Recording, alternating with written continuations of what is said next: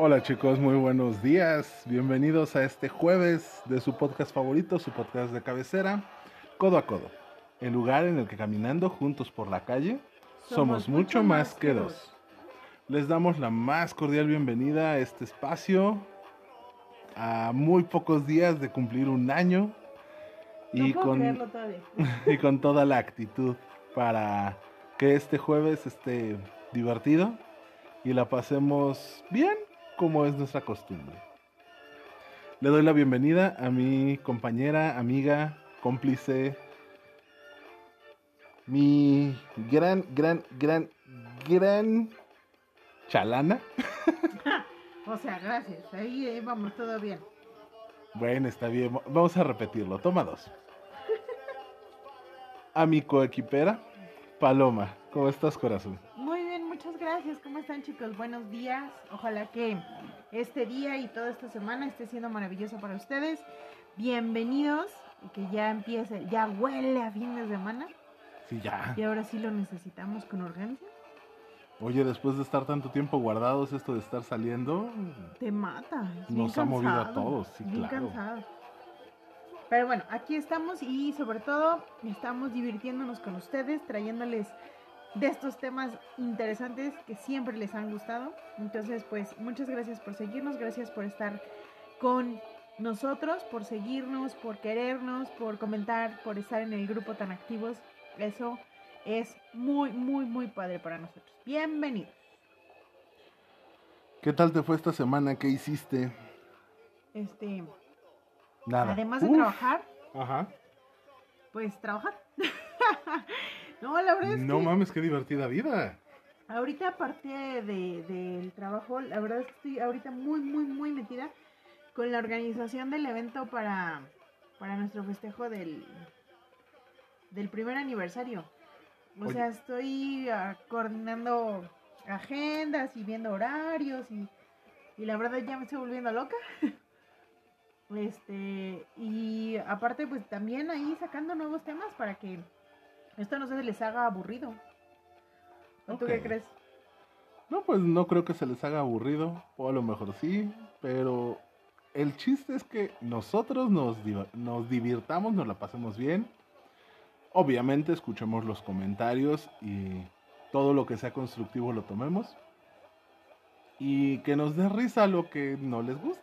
Pues Fíjate que hay, hay, hay algo- una, una cosa que siempre me han dicho y que me da mucha risa y me dicen, mientras los comentarios sean constructivos los acepto. Entonces yo me pongo a pensar. O sea que cuando alguien te dice, güey, la estás cagando, no lo aceptas. hay maneras. Si te dicen, güey, la estás cagando porque eres un pendejo, te juro que los mando a la chingada. Si me dicen, oye, la estás cagando porque estás haciendo A, B o C de una manera que podrías mejorar, O sea, te dicen lo mismo, pero de manera bonita. por lo menos no me dicen Pero pendejo. entonces no lo divides en lo que es constructivo y lo que no es constructivo. Finalmente, la esencia de la crítica es la misma. Lo que pasa es que no tenemos, muchas personas no tenemos filtro para hablar, no sabemos expresar lo que tratamos o el beneficio que tratamos de hacer, ¿no? Me contaba una persona, es que nunca me dijiste que estaba gorda y yo, güey, sí te dije y me mandaste la chingada. Ay, bueno, es que hay maneras y yo, güey, ¿de qué manera quieres que te diga, amiga, estás gorda. estás gorda? O sea, te estás, ¿de qué manera le disfrazas a una persona o se lo dices bonito? Ay, es que yo ah, lo hago por tu salud, güey, es médico. O sea, que yo le viniera a hablar de la salud en su momento también le cagó. ¿Sí me explico? Claro. Entonces, cuando hablamos de críticas constructivas y críticas destructivas, a mí siempre me ha dado mucha risa porque para mí la crítica es crítica. Y tienes que ser un perfecto receptor, ¿sí? Para entender que lo- a lo mejor no lo entiendes de momento y los mandas a la chingada. Y eso está bien. Claro. Pero que después analices lo que te dijeron. Dicen, eh, dicen en la película esta de Mi encuentro conmigo, de Bruce Willis. Si tres personas te han dicho en un día que eres un pendejo, entonces es que eres un pendejo. No Me- importa de qué manera te lo digan. Me acordé de mi maestro, ni casi un saludo. Eh, Le encantaba esa película, le mamaba. Es muy buena. Porque, sí, claro. Y él me enseñó a sacarle muchas cosas a esa película.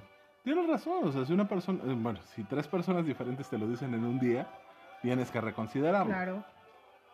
Pero, hijo, hace rato escuché una entrevista, no me acuerdo con quién, en donde mencionaban esto, la forma en cómo dices las cosas o cómo te dicen las cosas es como vas a tomarlo. Porque si entran y de arranque te dicen, no, que eres un pendejo y la estás cagando. Luego, luego el inconsciente se va a poner a la defensiva. Si te dicen, a ver, esta cosa no la estás haciendo de manera adecuada y tal vez podrías entrarle por acá, es más sencillo que lo entiendas.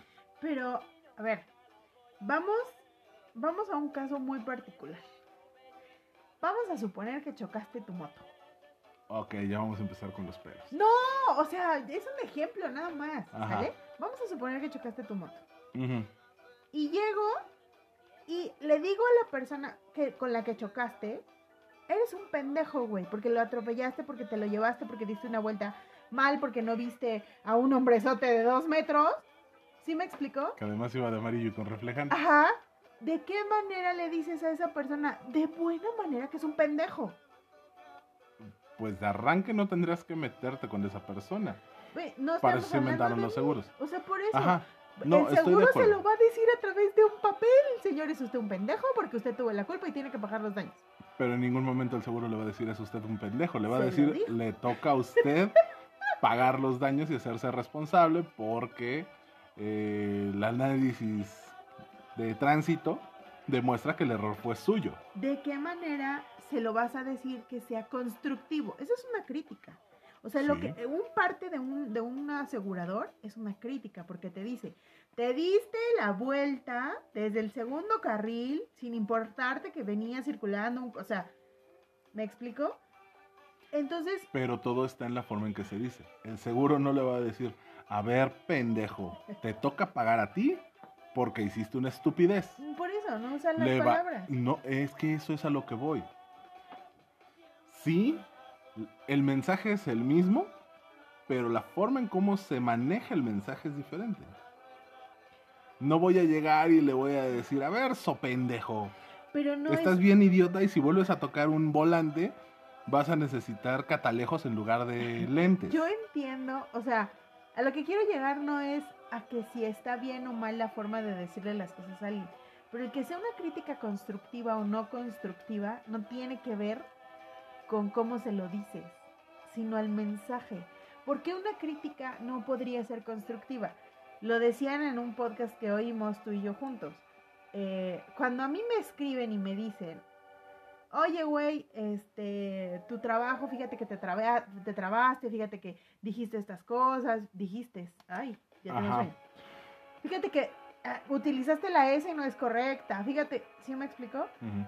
Y si llegan y le dicen, aunque le dijeran, eres un pendejo porque utilizaste la S, ah, sí, ¿sabes qué? La utilicé y soy una pendeja, de acuerdo. Pero si llegan y me dicen, ¿sabes qué? Tu programa es una vasca porque eres una lesbiana este, tapada, porque, ¿sí me explicó? Ujú. Porque no te decides, porque no puedes ser bisexual, porque, ¿sí me explico? Claro. Eso no es una crítica constructiva. Ajá. Y a eso es a lo que voy. Llamamos crítica constructiva a lo que nos dicen de manera bonita, a lo que nos envuelven en el psicológicamente llamado sándwich, sí, ¿cierto? correcto. Y llamamos crítica no constructiva a aquello en lo que nos dicen de frente, eres un pendejo. Ajá. Y no está bien. Pueden decirnos lo mismo, no de la mejor manera, que ahí sí estoy de acuerdo, hay maneras de decir las cosas, pero eso no define si la crítica es constructiva o no es constructiva. Lo que no es constructivo es cuando me critican como persona, no lo que estoy haciendo. Cuando me critican, cuando tuve un accidente y en vez de criticarme por porque tuve el accidente, porque di mala vuelta, etcétera, me dicen mi familia. De la manera más bonita, ¿eh? porque te lo puede decir tu mamá, que te ama y te adora. Eh, tengo mis serias dudas. Y te va a decir, sí, claro, pues es que tú tienes la culpa por haberte comprado ese coche tan caro. Es que si tuvieras un carro más pequeño, a lo mejor alcanzarías. O sea, ¿eso qué tiene que ver con que haya atropellado un cabrón? ¿Sí me explicó? Entonces, ahí es, es donde tendríamos que hacer esta, este cambio de chip en nuestra mente y decir, ok, me lo dijo de la peor manera, pero a lo mejor su intención era mala. Y yo tendría que hacer la reflexión. Y no porque me lo dijo de una mala manera, porque a veces las críticas vienen de mala manera de quien menos las esperas. ¿De quién esperarías una crítica de mala manera? Por ejemplo, a mí me enseñaron que jamás debes criticar a tus padres. Ajá. Es una regla de vida, porque si no, se te cae la mano, se te seca el hocico y no sé qué tanto, ¿no? Al revés. Ah, bueno, por ahí iba. Entonces, ¿qué pasa cuando de mala manera, porque un hijo va a llegar a criticar a un padre en el momento en el que le llena el buche de piedritas? Pero no es una crítica, es una queja. Ahí te va, sí, es una crítica. ¿Por qué? Yo en un pleito con mi padre, santo que está en el cielo, ojalá, si no, esté un poquito más, no, no es cierto. Este, en ¿Segura? una crítica a mi papá, ¿sí? En un momento de encabronamiento, mi papá era de los que se bajaban del coche y se peleaban, Ok. ¿sale? Lo hizo durante todos mis años mozos y cuando tenía yo como unos 20 años, veníamos, bueno, él venía manejando, yo venía con él y con mi mamá. Y se empezó, esa palabra tan fea pero que dice un primo mío, pero que es muy ad hoc a las circunstancias, se venía picudeando con otro güey Sí. de un camión. Y entonces, o sea, yo ya estaba en un punto de, coño, no podemos salir y estar en paz, carajo. Y entonces mi crítica, que en ese momento se tomó como una crítica no constructiva, pero que lo fue, finalmente, fue un, carajo, Pedro, no tienes, este, 18 años. El día menos pensado se va a bajar un cabrón que sí tenga 18 años y te va a partir tu madre. Y no fue la mejor crítica. Pero a partir de ese momento, mi papá dejó de pelear en la calle. Pero tenías el canal adecuado y el mensaje adecuado. Pues Ah. no se lo dije de la mejor manera, ¿eh? No, pero tu papá era una persona que no entendía por el, a ver, tal vez puedes tener eh, un mejor resultado si le pides por favor al señor automovilista No, que se que- abra a chingar a su madre. En ese momento, en ese momento mi papá lo tomó muy mal. Por supuesto, eh, dile a alguien que es un pendejo por lo que está haciendo y te lo va a tomar a mal, siempre. Y te digo, y él después, o sea, pero no te estoy hablando de que una semana, ¿no? o sea, como unos seis meses después me dijo, la verdad, dejé de pelearme porque me dijiste eso. O sea, no lo entendí en ese momento, lo entendí muchos meses después. Pero es cierto, ya no tengo 18, ya a mis casi 55 me van a romper mi mamá, ¿no? Entonces, ahí es donde yo te digo, tendríamos que tener esa capacidad de analizar lo que me dijeron, aunque no haya sido de la mejor manera, y caer en cuenta que, pues a lo mejor el, el emisor del mensaje no tenía las mejores palabras ni estaba en sus, en sus cinco minutos más... Este, Sí, reaccionó con la tripa. ¿Cuál es la palabra de moda ahora? Este, ¿Asertivos? no estábamos en, en los cinco minutos más asertivos, pero finalmente trató de decirme algo. ¿Por qué me lo dijo, no? Pero es que ahí empiezas a involucrar cuál es tu relación con la persona, qué tan racional es la persona que está recibiendo el mensaje y si va a evaluar o si tiene la frialdad de evaluar desde dónde viene lo que le estás diciendo. Tú eras su hija y él así lo entendió. Te conocía, tenías, no sé, 18 años, 20 años. Él tenía 20 años de conocerte. Yo no tenía, yo no, nunca le había dicho una grosería a mi papá. Ajá, pero él tenía 20 años de conocerte. Sabía quién eras, cómo eres, que tu boquita en el momento que se suelta se deja ir como gordo en tobogán, o como gordo en tobogán, porque no voy a empezar con la estupidez. Pero, oye, si quieren cancelar a un grupo por un disco que salió hace 23 años, que no me cancelen a mí, que soy un donadie. O sea, sabía que en el momento que tú abrías la boca ibas a escupir lo que traías en la cabeza como lo traías en la cabeza, no lo ibas a maquillar. Pero nunca lo maquillaste con él, no necesitaba que lo maquillaras. Sabía quién eras, de dónde venías y por qué se lo estabas diciendo. Por eso lo analizó, se aventó seis meses para reconocerlo. Sí. Considera si exactamente eso mismo que hiciste con tu padre, lo hubieras hecho con tu novio, con el que duraste siete años, que tuviste una relación complicada. En cualquier punto de la, de la relación que hubieras reaccionado de esa manera, él cómo lo hubiera tomado. No lo sé. Imagínalo. Pues probablemente nos hubiéramos agarrado ahí en un bronconón. Claro. Y te hubiera mandado a la chingada y te hubiera dicho que no, que él le podía romper la madre a cualquier pinche mozalbete caguengue y la chingada. Pero más adelante te lo hubiera recriminado. La siguiente vez lo hubiera hecho de bolas porque lo puede hacer. Y si él ganaba el pleito, te hubiera dicho, mira, yo me puedo seguir peleando las veces que se me dé mi chingada gana porque soy el orangután lomo plateado que todas las puede. O si le hubieran roto el hocico, hubiera sido tu culpa porque tú lo sugestionaste a que ya le iban a romper el hocico en alguna ocasión. Depende de la persona que recibe el mensaje y de dónde viene el mensaje. Estamos hablando de dos temas completamente diferentes. Uno es tu padre que te conocía de toda la vida y el otro es un güey que a pesar de Pero, tener una relación cercana, te lo iba o te lo iba a poder tomar mal. Tomar a mal, perdón. O que lo iba a utilizar como una herramienta Para seguir jodiendo. para seguir chingando. Pero, pues es, es que eso es a lo que voy. Justo, él no tenía esa, ese conocimiento o no tenía esa madurez Ajá. como para llevar mi comentario a un plano en el que pudiera haber entendido lo que le traté de decir. Ajá. Pero que además a él no le podría haber dicho eso porque pues tampoco era tan viejo, ¿no? Pero, Ya tengo mis serias dudas. oh, por eso. pero, eh, Siempre te han gustado mayorcitos, corazón. Ah, pues, eh, esa es una parte que, que yo no, o sea, yo sí no comulgo. Mi- lo que yo quiero que, que tú me comprendas es esta parte de crítica constructiva y crítica no constructiva. Para mí la crítica, Es de la manera en que, se la, en que te la den, siempre va a ser constructiva. Eh, siempre y cuando sea una crítica, no un ataque, que ahí es donde, donde caen estos, estas que, que yo te digo que se clasificarían como críticas no constructivas, que es cuando me atacas por mi persona, por mi color de piel, por mi, Ujú. mis rasgos, mi forma de hablar, porque soy fresa, porque soy naca, porque soy... ¿Sí me explicó? Ahí eso no es crítica, eso, Eso es agresión. ¿no? Punto. Pero yo creo que sí tendríamos que, que cambiar nuestra mentalidad para aceptar las críticas que nos hacen. Cualquiera que sea esta forma.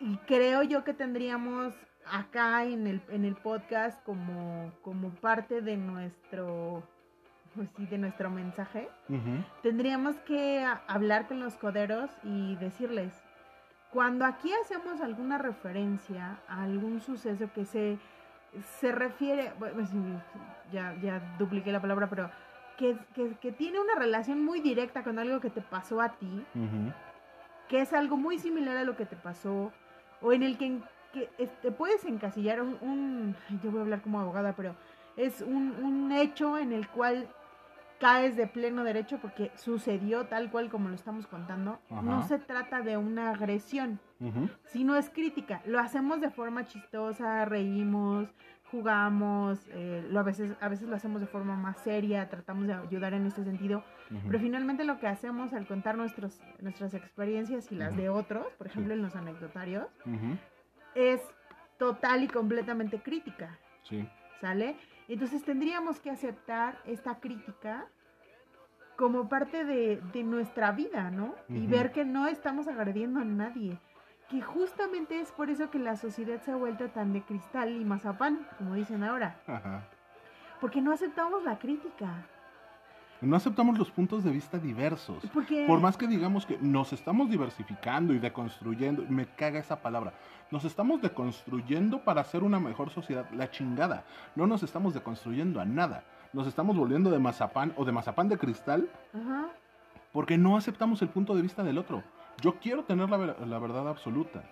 Y creo que otro punto importante es el que las críticas no son constructivas o, des- o destructivas. Una crítica es una crítica y punto. Punto.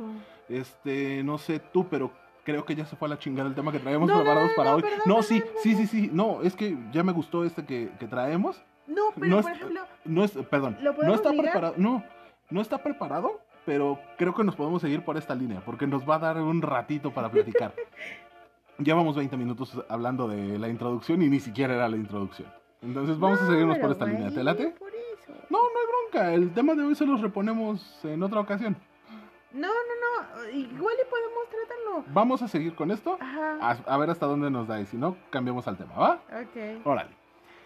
Lo que te decía es, las críticas son críticas y punto. No son constructivas o destructivas. Una crítica es una observación hacia algo que está ocurriendo. Es mi punto de vista hacia lo que estás haciendo. Puede ser desde mi expertise, puede ser desde mi prejuicio, puede ser desde mi pendejez, puede ser desde donde quieras, pero al final es una observación hacia tu desempeño o tu actividad. Es que quiero que sea constructiva para que tú crezcas y seas una mejor persona. O simplemente te lo quiero hacer notar porque te quiero enseñar que yo soy mejor que tú. Todas las críticas parten del mismo lugar. Claro. Todas las críticas parten del yo lo sé mejor que tú. Yo te lo hago notar. Claro. ¿Cómo las recibes es ego? Lo que haces con ellas es ego. El cómo las escupes es ego. Insisto, si te voy a criticar algo, es tu palabra favorita, es una hijo de putas que empiece con un eres un pendejo. ¿Por qué? Si te voy a criticar algo, mejor te digo, la situación es esta. De lo contrario, hasta la cara que me pusiste ahorita que, que hice el ejemplo, me está dando la razón. Si empiezo con un, eres un pendejo, ¿por qué? Me haces cara de, el pendejo eres tú, cabrón. si empiezo con un, no creo eso, yo creo que, o yo pienso que, eres un poco más receptiva. Híjole, no, yo creo que si empiezas con el yo pienso que, pongo mi barrera. Y es, me estás hablando de lo que tú eres, Desde no me prejuicio. estás criticando. ¿Sí me explico? Y ahí es donde tendríamos entonces que encontrar la manera correcta de hacer una crítica. Te voy a decir por qué. Porque si yo empiezo cualquier frase, incluso te lo dicen cuando, cuando te vuelves capacitador, instructor o facilitador o como ahora le quieran poner, cuando, cuando estás capacitándote para dar cursos, lo primerito que te dicen es no utilices la frase yo pienso que, yo creo que, desde mi punto de vista, porque ahí estás limitando tus conocimientos a lo que tu mente piensa. Nos vamos a los juicios de valor. Exacto. Entonces, cuando tú empiezas una crítica y, y- y- y hablas más bien sobre lo que tú puedes ver, no lo que tú piensas, o sea, lo que es, lo que los, lo que los sentidos pueden percibir, entonces estás haciendo una crítica que está basada exclusivamente en lo que tú ves.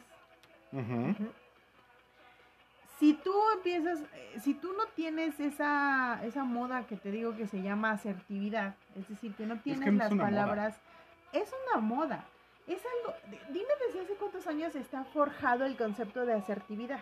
Muchísimos. Ah, ¿y hace cuánto que los empezamos, que lo empezamos? Bueno, a lo mejor tú por tu carrera hace mucho que lo usas, Sí. pero ¿hace cuánto que lo has escuchado entre la población común? Menos tiempo del que yo tengo de haber salido de la carrera. Claro, o sea, tiene muy poquito. Yo, por ejemplo, la verdad es que ahorita lo traigo muy metido porque justo es parte de la capacitación que la empresa está tratando de darnos. Para que tus comentarios, para tus compañeros, no sean, a ver, pendejo, no me estás sacando mi trabajo, ¿no? A ver, manito. cliente". Sí, o sea, no, les, no estás dándole la atención al cliente, sino que tengas asertividad para decir, a ver, podemos trabajar de esta manera, porque sí me explicó, o sea, eso, es, Claro. eso es a donde nos está tratando de llevar la empresa, porque además, ahora, ahora sí creo que tendríamos que ser más asertivos, porque nuestra comunicación se está volviendo casi al, yo te podría decir, el 80% textual. Y no porque sea, yo lo digo, tú lo interpretas Exacto. igual, sino porque es a través de porque mensajes es a de través texto. de atra- a través de los mensajes de texto. Y a veces, y me pasó hace como dos semanas, tengo una compañera con la que de verdad me llevo muy bien Ajá. y me escribe, ¿estás ocupada? Y le puse, eh, sí, que, se- sí, dame cinco minutos. Ujú. Y entonces me escribe y me dice, ay, perdón, este, después te marco. Y yo así, ¿Qué ¿qué chingados te pasó? ¿No? Y justamente ahí es donde vemos esa, esa, pues digamos, esa mala interpretación a través de un mensaje de texto. Mi dame cinco minutos fue específicamente por el tema de que estaba en una llamada y quería decir, yo lo que quise decir fue un, terminando esos cinco minutos podemos hablar, ¿no? Y ella como que se molestó y bastante. Yo no creo que mi, mi contestación haya sido mala, pero a lo mejor ella sí la vio de una manera diferente. También tenía otro, Otro mood, chip, ¿no? claro. Entonces, ahí justamente tenemos que ser muy claros en que ahora sí juega un papel súper importante que trates de decir lo que quieres decir a través de un mensaje. Hijo, Ahora, pero es que creo otra. que no va, no va por la asertividad de quien lo escribe, sino de quien lo recibe. Por eso, eso Se es tiene- lo no que se tiene que recibir con asertividad, se tiene que recibir con objetividad. Es un puto texto. O sea, Lo que te contaba que me pasaba. ajá. Que me mandaba mi esposo un emoji y yo decía, ya está enojado. Cuando él, en ese mismo emoji, él quería decir de, ¿qué? ¿Qué dijo? O sea, fíjate. sí, claro. Entonces, realmente ahí no sabemos tan solo el de esto es una popó y resulta que dice WhatsApp que no es popó, que es un es la parte de arriba de un helado, ¿no? O sea, ¿qué? O sea, Decídanse. si, si no estamos siendo claros, o sea, si no podemos hacerlo con las palabras habladas, imagínate con las palabras. ¿Cuántas Escritas. veces tu novia, tu novio, tu marido te han dicho? Es que me escribiste con un tono de, güey, espérate, Sí, claro. te estoy escribiendo. Para escribir no utilizo tono. Exacto. Y cuando te escribo con tono sarcástico, ni siquiera me entiendes. No mames. O sea, güey, ¿cómo puedes interpretar el tono en un mensaje de texto? Es que te estoy molestando. Es que te estoy quitando el tiempo. No mames, ¿cómo lo sabes? El tono de tu mensaje me lo dijo. Lo que pasó con, con tu compañera de trabajo. Ajá. Tú le dijiste, dame cinco minutos. Es que fue en tono de que te molesto. Güey, no mames, te dije cinco minutos. ¿Cuántas veces no, entre tú y yo, cuántas veces no me has mandado un mensaje y yo te respondo con un dame 10? Ni siquiera es. No te digo dame 10 minutos, dame 10 segundos, dame 10 días. No, o sea, nada más es dame 10. ¿Cuántas veces hemos tenido un pedo de que, de que me digas, es que te estoy interrumpiendo, luego te busco? Tuve un amigo al que le contesté, sí, güey, dame 10. El tono en el que lo escribí, si lo quieres escuchar así, es ese. Sí, güey, dame 10. Le puse, sí, güey, coma, dame 10. ¿Cómo lo interpretas? Dame 10 minutos. Ok. El cabrón se emputó y en el momento que estabas albureando. en el momento que, le- que le marqué, el güey me ignoró la llamada. Güey, ¿qué pasó? ¿No te urgía? No, si quieres, hablamos en la noche. Güey, nada más estaba ocupado, estaba terminando una pendeja entrevista. ¿Qué pasó? No, déjalo, güey, luego hablamos. No mames, ni la vieja de la que me estaba cortejando en ese momento, cabrón. Neta, o sea, así de imbéciles se ponen. Es que, es que justo esa es, esa es otra de las cosas que... Yo le estoy pegue y pegue a la mesa otra vez. Sí, sí, bueno. Esa es justo una de las cosas que para mí es muy importante en el momento de la crítica. Imagínate que haces la crítica a través del teléfono o a través de un correo electrónico y le dices, y me pasó hace unos días. Estimados, eh, resulta que le dijeron al cliente esto y esto y el cliente interpretó esto y esto y esto y esto y ya me pusieron a mí en mal con el cliente. Y entonces ellos leen, es que ¿por qué me acusas de haberle dicho al cliente lo que no le dije? A ver, no le, no te estoy diciendo que le dijiste al cliente, te estoy diciendo que el cliente interpretó esto. Tomé un puto curso de redacción para que no Ah, interpretes. exacto. Sí, claro. Entonces, justo, justo ese es el, el- el punto más débil que tenemos en la comunicación actualmente. Ahora, si consideras que además de todo, nuestras comunicaciones habladas las estamos haciendo a través de una plataforma en la que si quieres prendes la cámara y si no quieres no prendes la cámara, Claro. es como dar, yo di un curso así, es como darle el curso a la pared. O sea, no sabes, no puedes ver la reacción de la gente, no sabes si la gente está pelándote o está haciendo otras cosas. Está Eh, jugando Candy Crush. Eh, sí, o sea, de verdad es, es, es bien complicado ahorita la comunicación. Ahorita estamos en un punto, lo que te comentaba, creo que hace ocho días, ahorita que estamos todos en casa. ¿sí? A mí me ha pasado que un cliente me manda información a las 7 de la noche de un martes. Y me pide sus datos o su cotización o lo que su me respuesta. diciendo a las 8 de la mañana del día siguiente. Y es así, a ver, güey, mi horario de trabajo es de 8 de la mañana a 5 de la tarde. Cuando Ujú. tú me mandaste la información yo no estaba conectado y ahorita que me la estás pidiendo no estoy conectada. ¿Cómo te explico? Llegué tarde a la oficina. Tu oficina está en tu casa, me vale madre, llegué tarde. O sea, no, no, no estamos, la gente se sigue trabajando. Ellos piensan que porque él está trabajando a las 8 de la noche, tú también lo estás haciendo. Claro. Y, e interpretas, más bien, e interpretas de una manera distinta, ¿no? También me pasó que alguien se quejó porque la contestación que le dieron no era la que él esperaba. Le pide una cita y le dice, oye, ¿nos podemos ver a las siete y media de la mañana? Y le dice la persona, ¿sabes qué? Perdón, pero mi horario de trabajo es de ocho y media de la mañana a cuatro y media de la tarde. Y la persona hizo un show porque ahora resulta que, mm, ¿cómo es posible que tengas, que seas una persona de atención a clientes y no me quieras atender a las siete y media de la mañana? Bueno, pues es que mi horario es de ocho y media de la mañana a 5 de la tarde o a 4 de la tarde. No puedo atenderte en ese horario, no porque yo no quiera, sino porque además se me complica muchísimo. Necesitas tener también un poco de conciencia sobre lo que es la vida de las demás personas. No están todas las personas supeditadas a lo que tú quieras o a lo que tú deseas o a lo que tú necesites. Todos, aunque seamos prestadores de servicios, todos, todos, todos tenemos una vida. Y es importante respetar los espacios, los horarios, los teléfonos, o sea, ¿qué es eso de poder recibir o de, o de, llamarle a un proveedor a las 2 de la mañana? Es una circunstancia que no debería de suceder. Ay, es que tengo negocios con la India y con China y la diferencia de horarios. Sí, maestro, pero al proveedor al que le estás llamando está en México. Su horario es el mismo que el tuyo. Si a ti tu teléfono dice 2 de la mañana, el teléfono de él también dice 2 de la mañana. No mames, no le llames a esa hora. No, no, y, y, y la culpa la tenemos los prestadores de servicios que contestamos a esa hora, ¿no? Claro, y caemos en lo que hablábamos la semana pasada de los prestadores de servicios. Como ya estás en un horario fuera del laboral, o lo que debería de ser laboral, y tienes ese contacto personal, la necesidad de contacto te hace irte más profundo. Estamos hablando a las 2 de la mañana, yo también tengo insomnio. La conversación empieza con un ¿qué pasó? ¿No puedes dormir? No, es que tengo negocios y mi horario se mueve. ¿Cómo crees? Y luego, ¿y tu perro?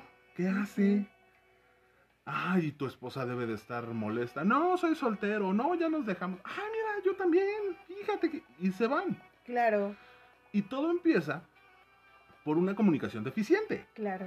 Todo empieza porque no sabemos cómo delimitar tanto la comunicación como los horarios, como los servicios, como todo. Regresamos a, la forma de hacer las críticas. Si no sabemos delimitar tiempos, comentarios, no sabemos recibir lo que se nos dice. Dices tú, hacemos la crítica por escrito y se malinterpreta.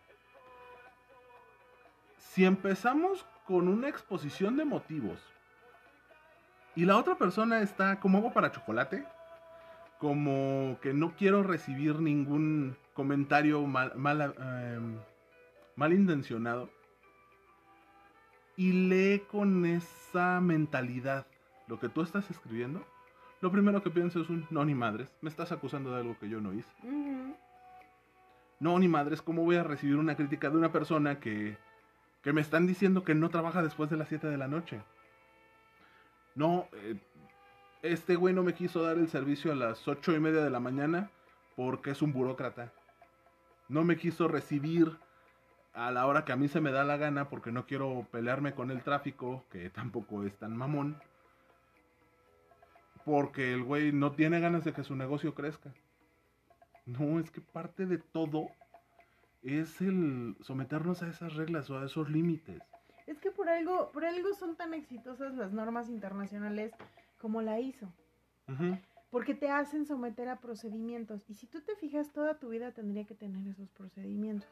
Claro. Cuando vas a la escuela, así te educan. No importa el sistema, si estás en un sistema escolarizado, en un sistema Montessori, un En un sistema... abierto, en lo que quieras, claro. Básicamente tienes un procedimiento. ¿sale? De tales horas tienes que cumplir tantas horas de estudio, tienes que cumplir tales horas, de tales horas a tales horas, de tales horas a tales horas vas a jugar. Tienes tanto tiempo libre, en la tarde hay, hay, hay sistemas que te dicen tienes que hacer tarea, sistemas que te dicen no tienes que hacer tarea, pero es un procedimiento ya establecido. O cuando trabajas por cumplimiento de objetivos. Claro, Es un, a ver, no tienes tiempos determinados de trabajo diario, pero de aquí a 30 días me tienes que cumplir estas 20 cosas. claro, Si las haces, te pago. Si no las haces, te pago en... ¿Cómo se dice esto? Directamente proporcional. a tu desempeño. Ahora, otra cosa súper importante es que tratemos de mentalizarnos a que la crítica puede venir de cualquier parte. ¿Y a qué me refiero? Por ejemplo, cuando la crítica te la hace una... eh, Hablando en el ámbito laboral, una crítica te la hace una persona de ventas, no tiene ni profesión, por eso se dedicó a las ventas, es lo único que sabe hacer. Claro. Cuando no sabes si el personal que está en ventas tiene una carrera, una especialidad, una maestría en la materia, y lo que tiene de extra que tú no tienes es saber vender, Es trato al cliente. ¿sale? Ahí- es, esa es una parte importante, ¿no? Yo, por ejemplo, todos mis compañeros de ventas tienen una carrera terminada, algunos tienen posgrados, a otros tienen maestrías, Ujú. y entonces, y todos los ven como, ay, el güey de ventas, güey. O sea, no es cualquier güey. Si te está diciendo que la burra es prieta, es porque tiene los pelos en la mano. Si te dice ¿Sí? que la burra, la burra es arisca es porque ya la molió a palos. Vamos, vamos al aspecto familiar. Sí, claro. me, me hiciste que me acordara de tantas series, pero bueno. Vamos a, al aspecto familiar. Cuando te critica tu hermano, ay, pinche hermano, pues es, es Pinche celoso. es un este. ¿Qué carrera tiene tu hermano? El del medio tú, que siempre se me. Ingeniero. Eh, pero es ingeniero de qué? No sé, bueno. Comunicaciones y electrónica con especialidad en audio. Ok. Es ingeniero. Ay, es ingeniero. ¿El qué va a saber del aspecto psicológico de mis hijos? Claro. ¿Sale? ¿El qué me va a enseñar a mí cómo tengo que educar a mis hijos? O al revés. Ah, sí, claro, mi hermano habla desde su perspectiva de psicólogo. Pues porque el para él es muy pinche fácil, porque él conoce la mente de sus hijos y sabe por dónde llegarles, ¿no? Les lee la mente el. Exacto. Los, los evalúa, los interpreta, les da sesiones. Güey, no, no se trata de eso. Sí, sí, ¿Sí? sí. Entonces, tomamos la crítica no por lo que la persona me está diciendo, sino básicamente por lo, el El prejuicio, que se tiene que hacia la tengo de persona. la persona, ¿no? Sí. Mm, Sí, definitivamente. Una persona que te habla, tienes... Tú, tú que recibes la crítica, tienes un prejuicio hacia esa persona claro. o tienes una vivencia que soporta el cómo vas a recibir la crítica. Me regreso al principio. Tú cuando le hiciste la crítica a tu papá, Otra vez, un Sab- papá. sí, claro, sabía de dónde y por quién estaba hecha la crítica. Claro. Entonces la tomó como era. La misma crítica hecha a una persona diferente es recibida de una manera diferente. Por supuesto. Por supuesto, es lo que yo te decía. Yo creo que ese comentario tal vez yo no se lo hubiera hecho a otra persona que no fuera mi papá. ¿No? Bueno, quizá a mis suegros. Pero si lo dijeras de esa manera, Pues no lo recibirían de la misma manera. no tardarían los mismos seis meses que tu papá. A lo mejor Claro. se aventarían dos años Claro. para entenderlo porque digo? necesitaban conocerte un poco más. Fíjate, no era mi suegra, pero el día que le dije a tu mamá, ya va a cumplir 70, señora, vamos por su tarjeta del INAPAM. Me- no me quería matar con los ojos y a ti te dio mucha risa. Puta, yo me estaba Y viendo. ni siquiera hice un comentario que dijeras fue agresivo. Le dije, ay señora, como ya está vieja, ya... hay que-". O sea, no. No, pero así lo recibió, porque no, ten- no tenía ese contacto contigo, no sabía. Eh, ¿Cómo te digo que eres medio Bruto bestia para hablar? Por eso, oye, oye, por eso tenemos... Que Es que- gracias a mi bestia para hablar tenemos este podcast, ¿eh, amigo? Así que... No, no, no. Ojo, no fue crítica, sí, claro. no fue queja, fue afirmación. Pero tampoco, pero no lo dijiste de la mejor manera. Exacto, ahí está otra muestra. Amiga, ¿cómo te lo digo? Eres bien bestia para hablar. Si se te va la boca medio feo, precisamente sostenido en que no tienes filtro. Pero en el momento que no tienes filtro, tampoco te detienes a pensar qué es lo que pueda recibir la otra persona. Por eso, pero piensa en el comentario que yo le hice en su momento a tu mamá hace como 10 Muchos años, ¿no? años. Cálmate, Señora. 10. Ajá. Señora, ya va a cumplir 70. Hay que ir por su tarjeta del INAPAM. ujú. ¿Sí me explico? O sea, realmente el comentario. Vamos a ver, que te lo digo a ti que tienes 35 años. Ajá. En cuanto cumplas los 60, amigo, vamos a ir por la tarjeta del INAPAM. Y que sí vamos a ir, ¿eh? Porque tiene un montón de beneficios. Ah, por supuesto, y te Pero- voy a decir que sí porque tú vas a ir antes por ella. Hijo de mi vida, tenías que sacarlo, pero bueno. Tú empezaste. No, o sea, pero, pero eso es a lo que voy. La señora estaba a dos meses de cumplir los, los set- 60. En ese momento eran 60. Por eso fue el cálmate 70. Ajá, o sea, iba a cumplir 60 años. Y yo lo decía simple y sencillamente por el hecho de que la tarjeta tiene un montón de beneficios. Pero no sabías que ella estaba sensible porque iba a cumplir 60. claro, me pasa ya- ahora que voy a cumplir 40. Ella ya se sentía con un pie en la tumba. Porque ya iba a ser considerada legalmente como un adulto mayor, porque ya iba a ser una mujer de la tercera edad, porque ya pasaron sus mejores años, porque bla, bla, Sí, bla, bla, bla. Todos esos pedos mentales que ella traía adentro no le permitieron ver que tu intención era completamente buena y que tú no lo dijiste como burla o como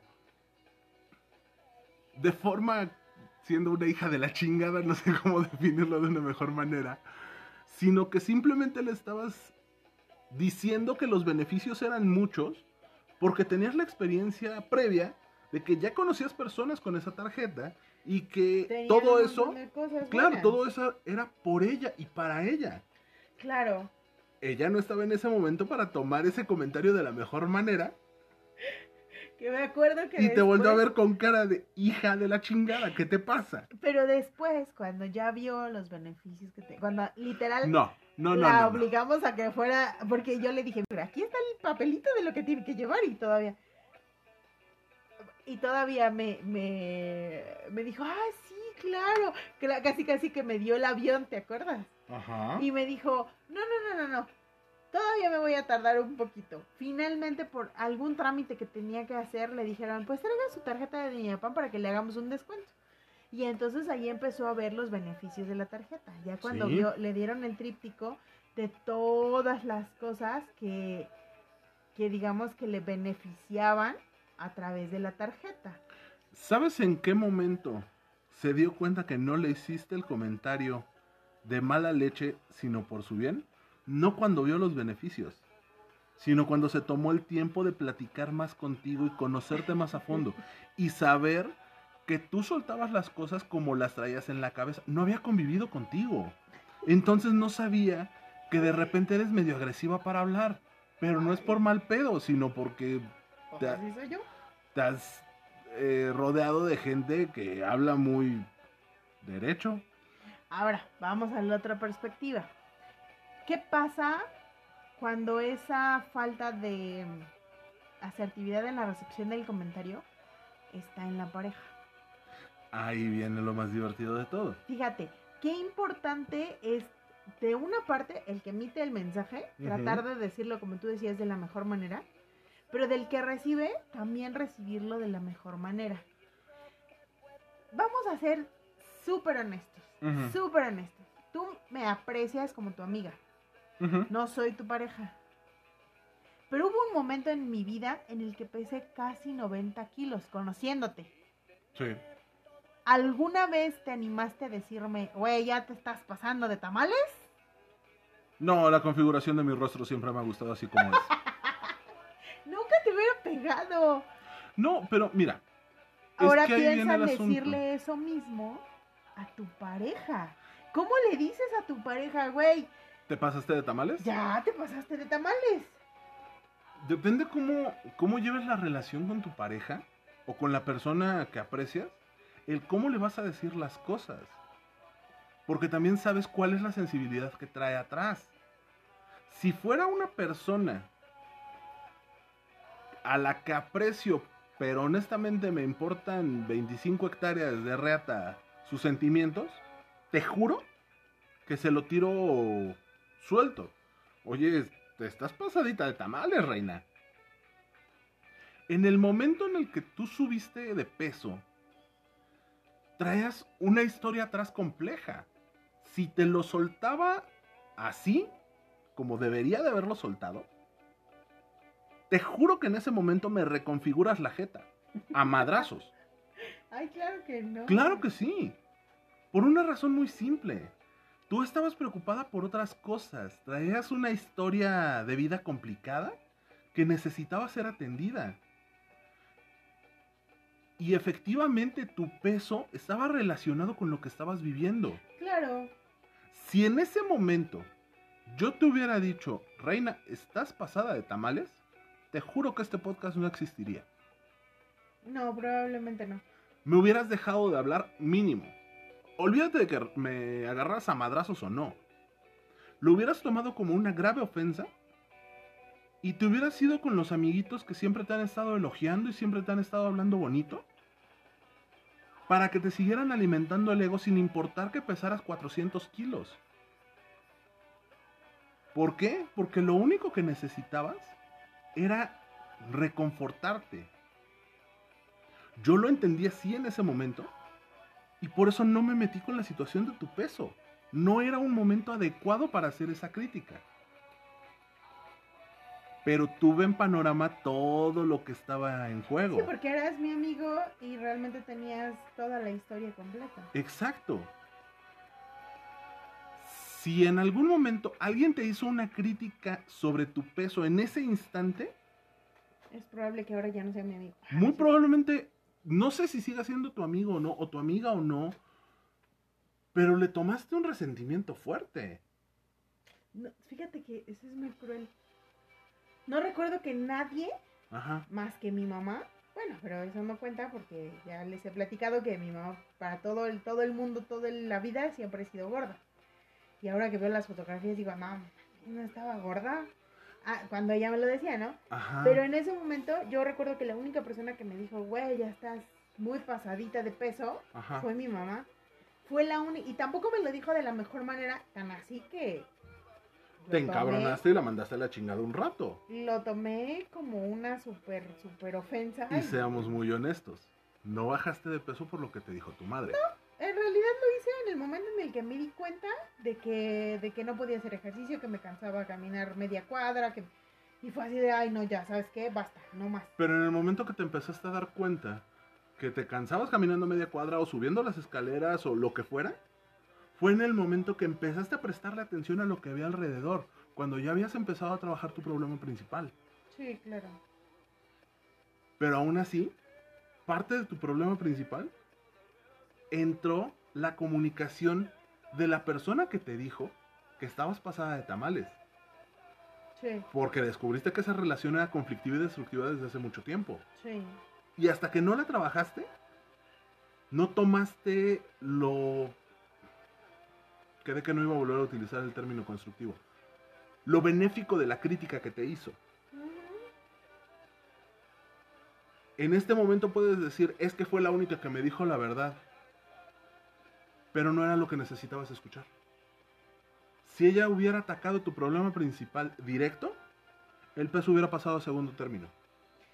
Y no hubiera acarreado el sentimiento aversivo que acarreó en Sí, su momento. Claro. Claro, porque además, después de esa crítica, todo lo que me decía para mí era crítica. Por supuesto. Todo. Por más que te dije, ay, mira qué bonito se te ven esos zapatos. No te volvías a poner los zapatos. Sí.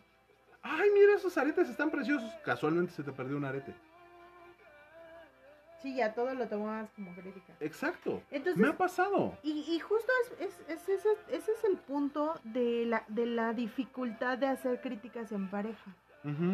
Ya eso es a lo que iba yo a llegar. Eh, en algún momento hablamos, por ejemplo, de cuando tu pareja te... Incluso destruimos la canción de este, Mentiroso de. Ricardo Arjona, en la que le dice, mientras yo te pueda mentir, yo sé que tú vas a ser feliz, ¿no?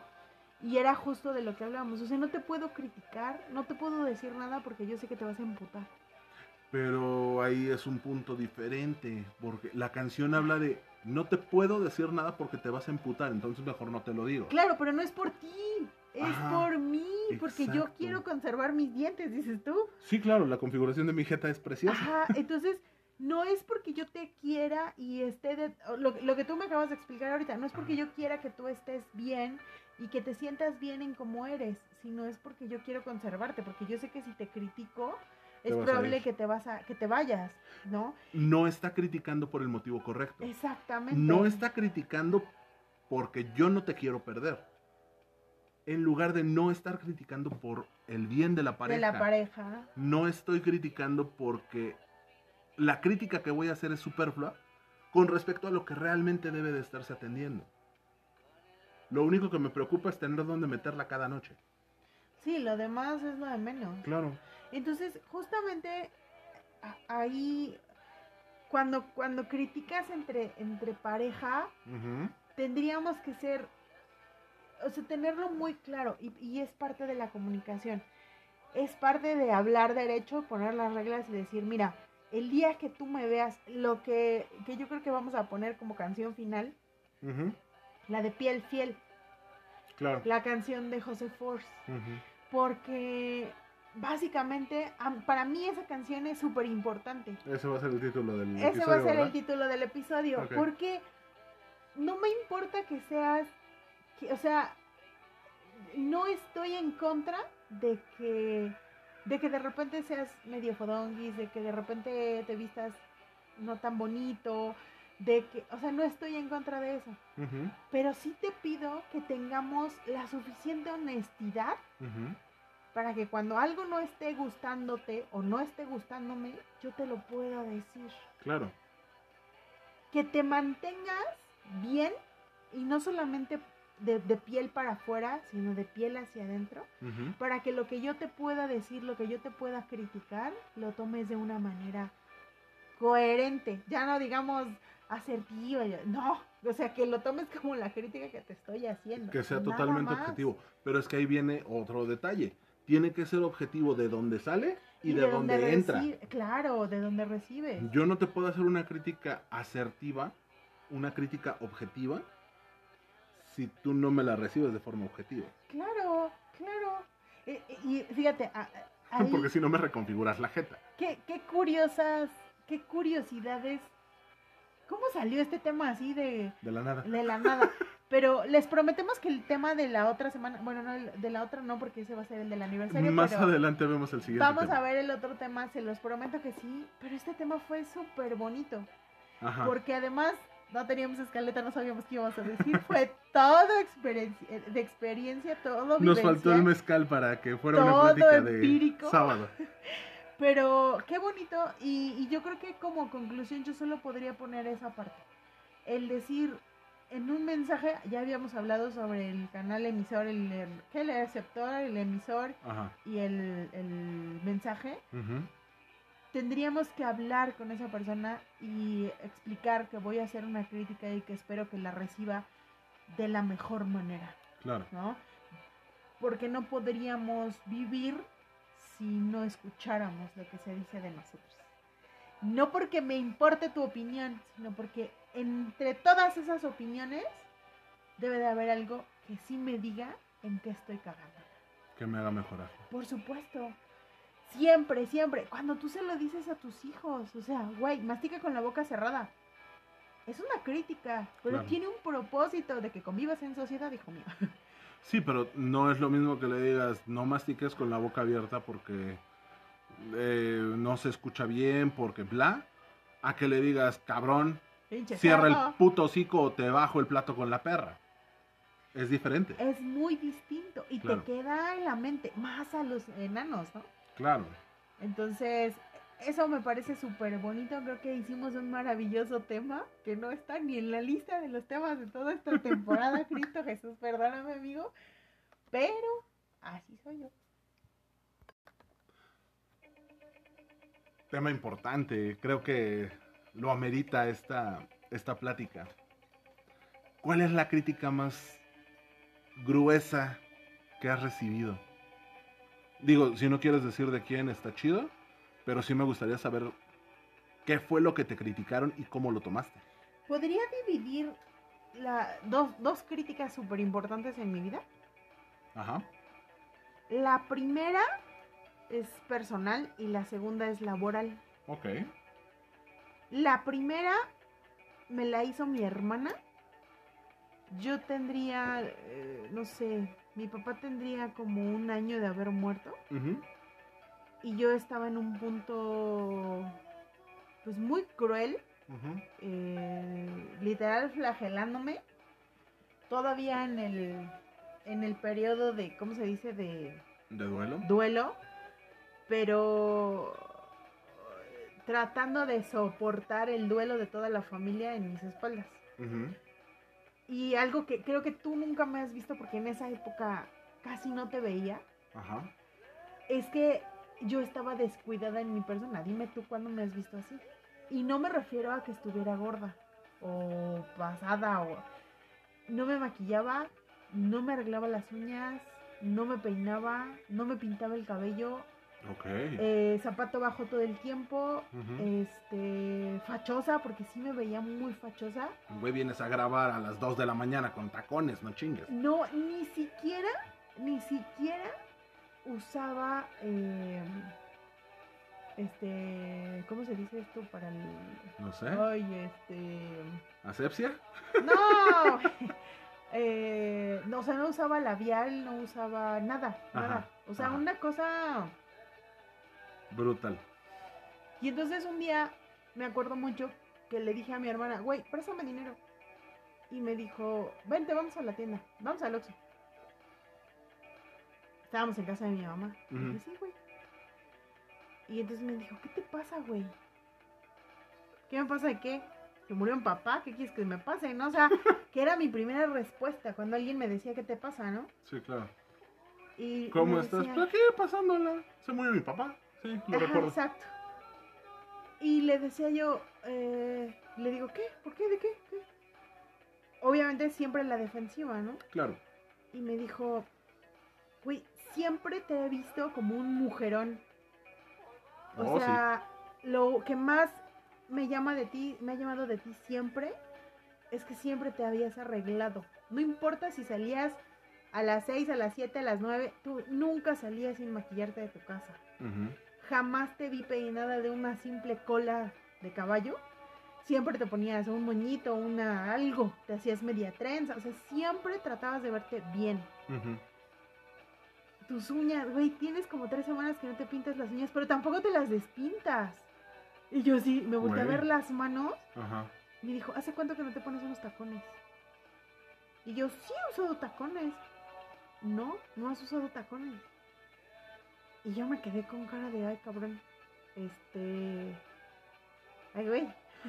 O sea, en ese momento para mí su crítica fue bien importante. Y me lo dijo no de una manera bonita, ¿eh? O sea, ahorita te lo estoy poniendo Decente. decente.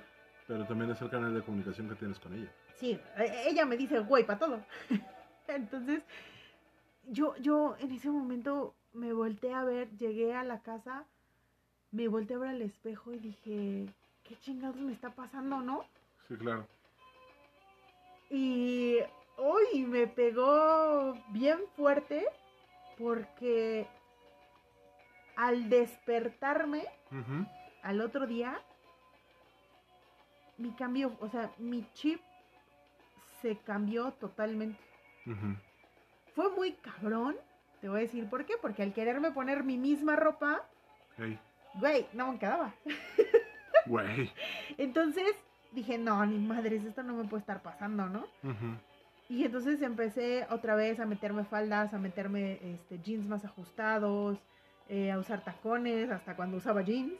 Ok. este, arreglarme, me, me fui a poner mis uñas, no me las había puesto, porque yo, tú sabes que uso eh, de acrílico, no me las había puesto porque desde que nacieron mis hijos, pues era muy difícil que yo pudiera atender a mis hijos con las uñas largas, pero ya no estaban tan chiquitos, entonces me fui a poner las uñas y empecé poco a poquito, tampoco te voy a decir que ese día hice todos los cambios, ¿no? Ajá. Pero sí hice, hice muchas cosas diferentes. Y eso pues me cambió muy cabrón. Entonces fue una crítica muy fuerte porque yo me acuerdo que lloré y lloré y lloré y lloré y lloré y dije, ¿qué me está pasando? Y sentí así como... ¡ah! El entripado. Y una crítica muy cabrona que recibí laboralmente, ni siquiera fue de un compañero de trabajo, de mi jefe, de, fue de mi esposo y mi hijo. Ajá. Porque el mismo día, cada uno en un momento, porque ni siquiera se escucharon ellos, yo estaba súper enojada porque no me estaban haciendo las cosas, porque no estaban saliendo, porque yo no estaba facturando bien. O sea, estaba muy enojada y estaba despotricando, ¿no? Y me acuerdo que primero mi marido me dijo, es que no es tu responsabilidad. O sea, tú puedes hacer lo que esté en tu cancha. Cuando intentas hacer lo que está en la cancha de ellos, no solamente entorpeces su trabajo, o sea, no me dijo, güey, lo estás haciendo muy bien, sino me dijo, estás entorpeciendo su trabajo. Y eso puede generar que no te estén haciendo las cosas bien. Y yo así, ay cabrón, ¿no? Unos minutos después me seguí trabajando, shalala. Unos minutos después, mi hijo bajó a la sala y yo estaba teniendo una, una comunicación con mi jefa quejándome amargamente de que, carajo, es que no facturan, es que ta, ta, ta, ta. Y mi hijo me dijo, mamá, ¿te puedo comentar algo sobre tu trabajo? Yo me acuerdo que hasta pagué el- el- la música que tenía y le dije, a ver, hijo, y me volteé a verlo, ¿no? Porque dije, ¿qué es lo que ¿Qué me, va a decir este no? pinche mocoso? Y entonces mi hijo me empezó a decir, es que tienes que entender, mamá, que tu responsabilidad llega hasta aquí. O sea, y luego sus formas que habla tan parecido a mi marido, ternurita, a sus ocho, bueno, en- a sus siete años, entendió perfectamente lo que a mí me estaba costando trabajo entender. Tienes un horario, solo puedes trabajar de estas horas a estas horas y ellos tienen que entender esa parte, mamá. Pero además tienes tú que entender que tu chamba es lo que tienes que hacer bien. Es como cuando yo voy a la escuela, me dijo. Yo, en mí está estudiar. La maestra no va a estudiar por mí. Tú no puedes hacer las cosas por ellos. Y yo, no mames, un niño de 7 años está comprendiendo mi pinche encabronamiento, pero además me está diciendo, no seas güey, te estás encabronando porque eres pendeja. O sea, para mí fue muy fuerte esas dos, porque además te digo, fueron el mismo día, Ajá. con diferencia de horas. Sí, sí, sí. Y entonces yo dije, ¿qué carajos estoy haciendo? ¿Qué le estoy enseñando a mis hijos? ¿Que el trabajo es sufrimiento porque toda la vida me la paso encabronada? Sí. ¿Que el trabajo es pesado y que lo hago con dificultad? ¿Qué estoy haciendo de mi vida? En vez de pasar, porque aparte cuando mi hijo me lo dijo ya eran como las 7 de la noche y yo seguía trabajando. Ujú. ¿Qué estoy haciendo del tiempo que tengo que estar con mis hijos? ¿Por qué no lo aprovecho? Entonces, esas dos críticas para mí fueron bien cabronas. Sí, claro. Bien cabronas. Entonces, esas son las, las más fuertes. Las críticas más densas que has tenido. ¿Y tú? No, a mí nadie me critica. Yo soy único, especial y perfecto. Eh, Oh, bueno. Mira, ahí va tu rola. ¿Hay Espera. pesado? No. Ay, me encanta esa canción. La amo. Aparte de que me encanta se fuerte, ¿no? Bueno, tú dime, ¿a quién, ha- quién te ha criticado? ¿Cuáles son tus peores críticas? ¿O tu peor crítica? No te puedo mencionar una crítica en especial porque realmente no no tengo a alguien que digas me critica. He obtenido comentarios fuertes de la persona que mejor me conoce en este planeta. Creo que una de las más que más me marcaron fue un día que me dijo, cabrón, o te dejas de sabotear o te tiras al metro. Me lo dijo mucho más tierno y dulce, pero la neta ese era el mensaje. Eh, yo estaba en un momento bastante molesto en la última chamba precisamente. Mm, Eh, yo no tenía para dónde moverme. Me ofrecieron el sol, la luna y las estrellas. Y en ese momento me di cuenta que no iba a pasar nada conmigo. Porque no tenían la intención de que pasara nada conmigo. Lo único que tenía eran traspiés y traspiés y traspiés. Y fue un, pues a la chingada. O sea, me voy a quedar hasta que me corran. Punto. ya, entré a ese mood de me vale madre el mundo. Pero estando en ese mood, llegaba a casa, estaba de malas, tenía todo, todo me parecía mal, punto. Ella me sentó, me tomó de mis cachetitos, me puso la nariz en mi nariz y me dijo, cabrón, o te dejas de sabotear y haces las cosas bien, o deja de hacer lo que estés haciendo. No me importa. O lo solucionas o lo solucionas. Porque no estás siendo feliz. Me movió la estructura completa. Me han hecho muchas otras críticas en mi vida, sí. Pero esta es una de las que ahorita tengo más frescas. Y de plano fue un, si no te está haciendo feliz lo que haces, busca lo que te haga feliz. No me importa si empiezas otra vez desde cero ganando dos mil pesos al mes, güey. O te pones bien y te pones las pilas, o te vas a la chingada. Así te dijo. No me... eh, No me... No te mandó la chingada. Vamos, no me estaba mandando a la chingada a ella, Mm, pero me estaba diciendo que si seguía por el mismo camino, yo solito me estaba tirando a la chingada. Claro. Y puta, me sacudió muy fuerte. Empezaron a verse muchos cambios en mí, en mi vida. Y efectivamente me terminaron dando cuello porque no me querían ahí. Y en lugar de volver a buscar un empleo para pasar el tiempo y no perder el estatus, Claro. Comencé proyectos. Diferentes, completamente volcados en otra cosa. Y ahorita sigo con ello porque es lo que quiero hacer. Claro. Es difícil, no te voy a decir que es la cosa más sencilla que haya hecho en mi vida. Pero sí estoy... Pero te aseguro que con tu esposa estás en un gran momento. Porque ella te ve feliz y por lo tanto ella está bien. Pues no sé si ella me vea feliz. Pero yo me la estoy pasando de puta madre. O sea. En eso no tengo ninguna queja. Y debe de verlo en la relación que tengo con mis enanos, en la forma en cómo me desenvuelvo. Tiene mucho que no me peló con los vecinos, no estoy buscándole las cosas malas al mundo todo el tiempo. Es que no sales, que a mí también me pasó alguna vez, no sales buscando no a quien te la hizo, sino a quien te la pague. Ah, sí, claro.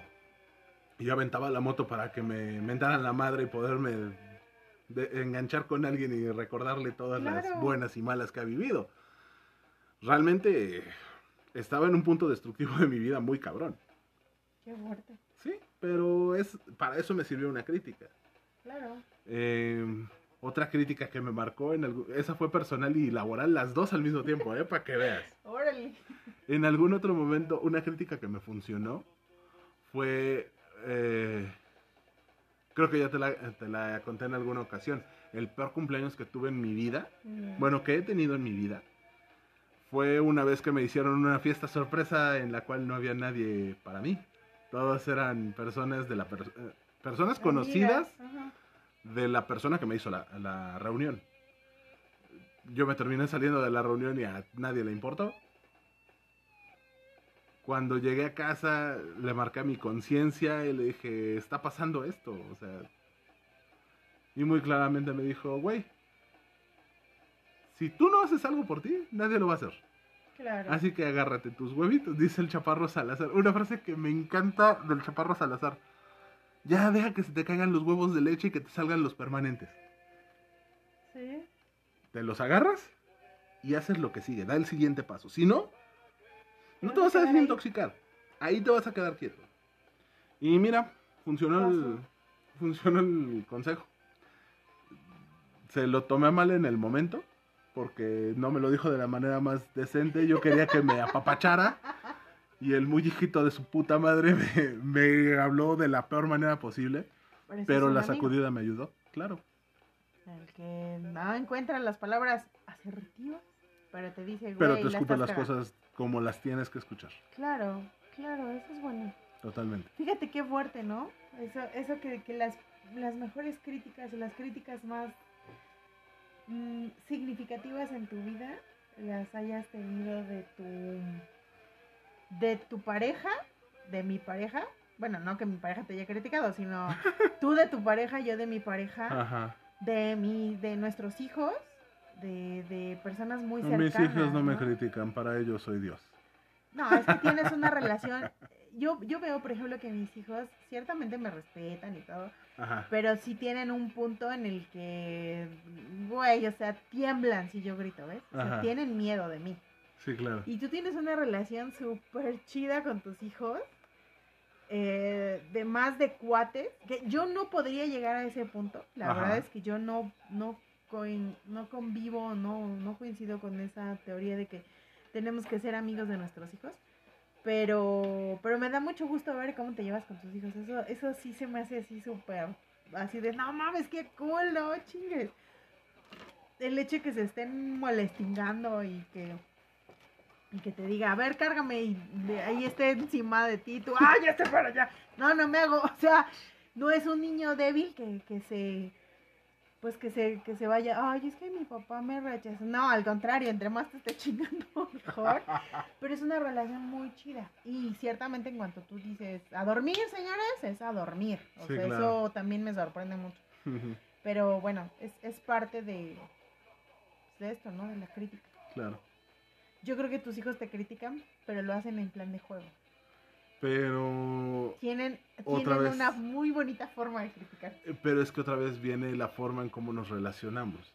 Las críticas que recibo de mis hijos es que yo estoy sentado trabajando, llegan, se sientan a un lado mío y ellos, oye, ¿puedo hablar contigo? "Ujú, ¿Qué pasó? No me gusta esto. Ajá, ¿y qué quieres que haga? Pues estaría bien que seas A, B y C. Ok, no puedo hacer A, B y C porque eres mi hijo y te chingas, pero ¿Te ofrezco? te ofrezco D, E y F. ¿Te funciona?